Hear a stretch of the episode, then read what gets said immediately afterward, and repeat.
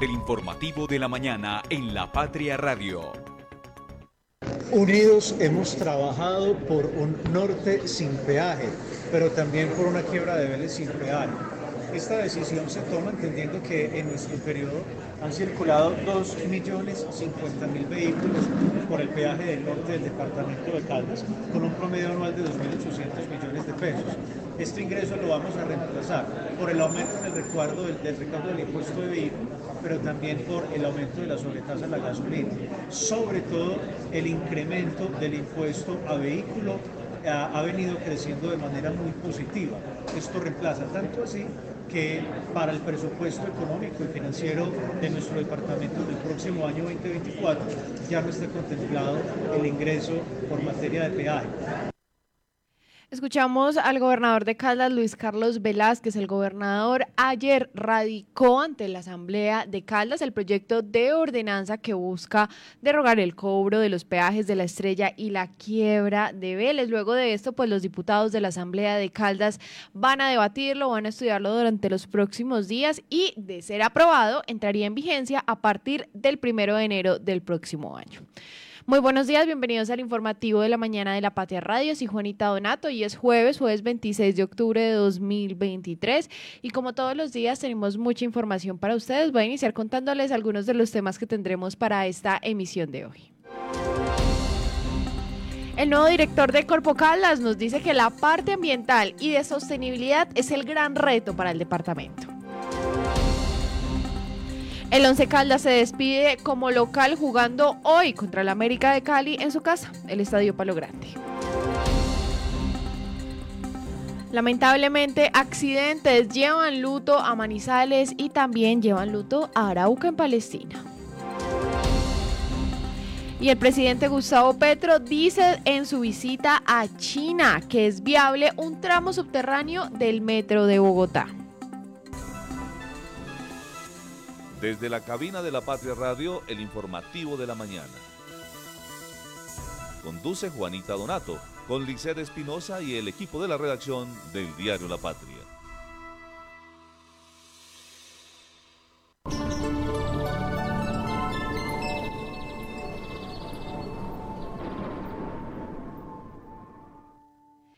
Siete y cinco minutos. A esta hora nos encontramos a 15 grados centígrados en Manizales, según lo que puedo observar aquí en nuestro pronóstico del clima. La temperatura máxima que se pronostica para este jueves será de 19 grados centígrados, días muy similares. Esta semana hemos tenido días muy parecidos, un poquito opacos, nublados, de pronto con algunas llovinas ligeras y parece que hoy no será la excepción. Este jueves seguirá similar a los días anteriores.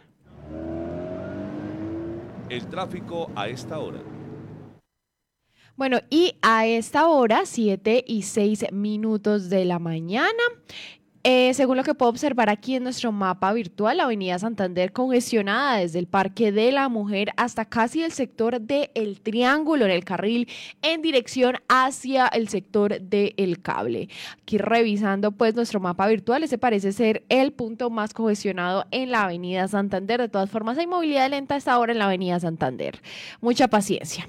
La Avenida Paralela, movilidad lenta por el Hospital de Caldas, por el Colegio Rabasco.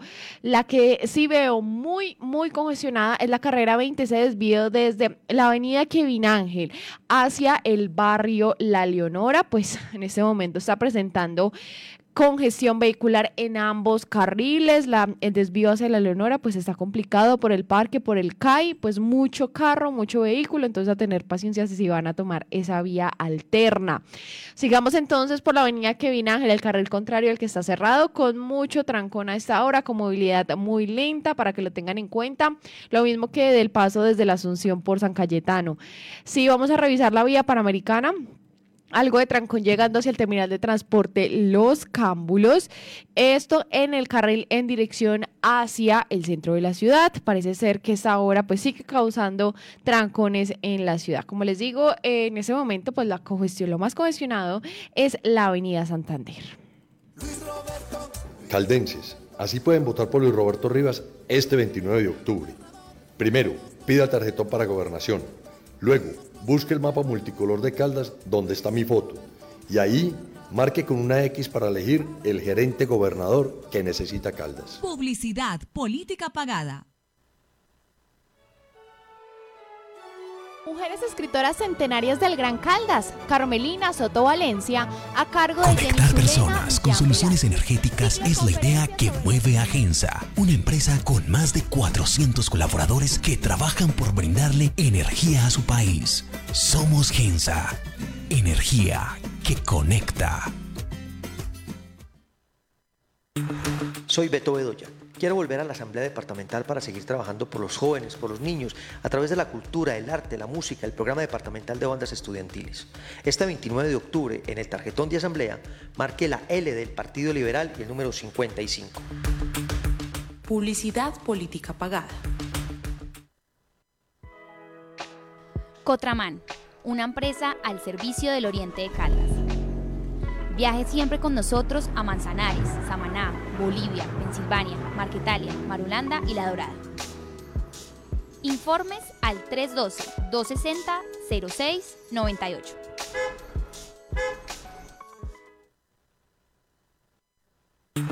Soy Beto Bedoya. Quiero volver a la Asamblea Departamental para seguir trabajando por los jóvenes, por los niños, a través de la cultura, el arte, la música, el programa departamental de bandas estudiantiles. Este 29 de octubre, en el tarjetón de Asamblea, marque la L del Partido Liberal y el número 55. Publicidad política pagada. Hola, soy Héctor Fabio Delgado Londoño, concejal de la ciudad. Durante ocho años los he representado en la corporación, realizando un trabajo serio, responsable y juicioso. Quiero contarte que soy nuevamente candidato al Consejo. Es por eso que te invito para que este próximo 29 de octubre me acompañes buscando en el tarjetón del Consejo de Manizales la L del Partido Liberal y el número 19. Héctor Fabio Delgado, un hombre que está al servicio de todos. Publicidad, política pagada. Encuéntrenos siempre en podcast. Escúchenos en Spotify buscando La Patria Radio. Las primeras de primera. Regresamos al informativo de la mañana de la Patria Radio, 7 y 10 en este jueves 26 de octubre de 2023. Y hoy tenemos la edición 36.286 de La Patria, el periódico de casa. Y hasta ahora, pues voy a saludar a mi compañera Lisset. Lisset, muy buenos días, un feliz jueves para usted. ¿Cómo se encuentra hoy usted en este jueves? Juanita, no, una semana muy fría. Hoy también está muy frío el día. No se ve como el cielo despejado. Ojalá que las lluvias pues no nos afecten mucho el día de hoy, pero bueno, es, ojalá mejore la situación climática. Vamos a ver, vamos a ver cómo terminan estos días, parecen muy opacos, pero bueno, Lizeth como protagonistas, los deportistas de nuestra ciudad, porque ayer inició la Copa La Patria. En esta ocasión están participando dos equipos, es un torneo que se va a hacer un poquito más pequeño de lo que estamos acostumbrados y esto debido a que ciertos escenarios por los Juegos Nacionales se encuentran ocupados. Así es, Juanita. Once Caldas A venció ayer a 1 por 0 al Deportivo Pereira en el inicio de la edición 22, 20 32 de la Copa La Patria, en la que participan 12 equipos. La primera fecha se jugó en la cancha sintética Luis Fernando Montoya y la segunda jornada se disputará el sábado en Villa María. Aquí los vemos en medio de este partido en nuestra portada de hoy. Y bueno, otro, otro protagonista en nuestra portada, Lisette, es el nuevo director de Corpo Caldas para el periodo 2024-2027, Germán Alonso Páez, un hombre de pronto ya conocido para los oyentes, para los lectores, porque desde junio de este año eh, inició siendo el jefe de la unidad de gestión del riesgo de Caldas y ya pues fue designado ayer como el nuevo director de Corpo Caldas a partir del próximo año. Así es, 27 personas están postuladas para este cargo, pero ayer eh, la Junta eh, Directiva o el Consejo Directivo con 12 votos de 13 posibles, pues eligió como nuevo director de Corpo Caldas a Germán Alonso Páez Olaya. Él es el actual jefe de la unidad de gestión de riesgo de Carlas.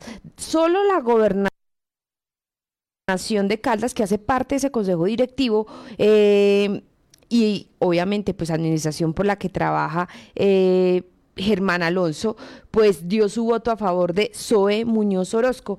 El recién elegido anunció que fortalecerá los equipos tanto técnicos como humanos para que los trámites de licenciamientos ambientales y permisos sean igual de rigurosos pero más ágiles. Bueno, y como protagonista en nuestra portada también, como todos estos días, Lisette es el teatro, ¿cierto?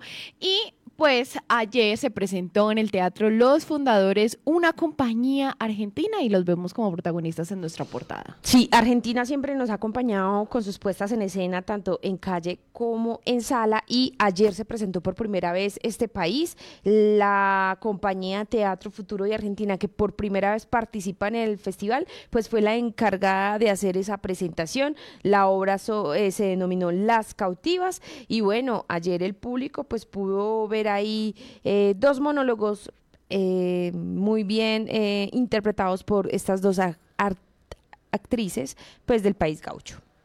Bueno, y también tenemos en nuestra portada de hoy una nota relacionada con cargos para la policía, para cinco policías, por la muerte de un comerciante. Estos cargos los, los formuló la Procuraduría. Sí, esto indicó la Procuraduría al formularles cargos a un capitán y un excomandante de la SIJIN eh, en La Dorada un, subintendente y tres patrulleros por la muerte de comerciante de búfalos, José Luis Aldana Muñoz. Esposaron al ganadero y herido lo dejaron tendido en el suelo. Esto es lo que manifiestan desde la Procuraduría. Y bueno, Lizeth, hoy el Once Caldas se despide de su casa, es el último partido en el estadio Palo Grande, su último partido como local y bueno, mal sabor en los hinchas por esta mala temporada. Nueve eliminaciones seguidas. Recibe al América tras una semana en la que ratificó su categoría, pero licenció a nueve personas y su máximo dirigente denunció amenazas. Ya eso está, se va a graduar en la B. Bueno, oyentes, lean hoy también, asista al Congreso de Ingeniería Ciencias Formales Aplicadas a la Salud. Estuvo en homicidio durante robo en San Antonio, acá en Manizales, pero solo va a pagar por el hurto.